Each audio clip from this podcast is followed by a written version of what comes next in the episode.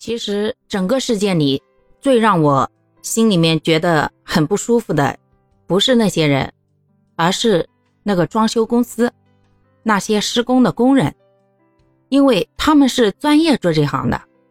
那作为专业人士，对于一个这么高的楼房而言，承重墙意味着什么？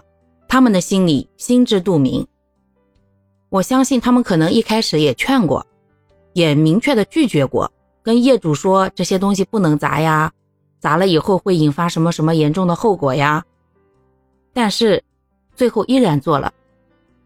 如果不是他们动手施工，那这个墙怎么会塌呢？总不会是业主自己一个人拿个那个大锤子，一锤子八十，一锤子八十去砸坏的吧？这里面才是最让我觉得气愤和觉得现在这个社会让人特别失望的地方。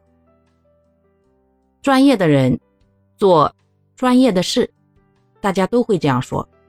可是现在又有多少专业的人能够坚守自己的行业底线呢？明明知道不对的事情，最后为什么还要去做呢？无他，利益而已。只要钱给的够到位，所有的什么底线呀、专业呀，都无所谓了。毕竟。人生短短几十年，赚钱的日子是有限的。至于底线，什么行业、什么道德，那些东西，坚守了以后苦的是自己嘛。关于这一点，让人最失望的就是，不光是在这一个建筑方面，已经蔓延到了各行各业。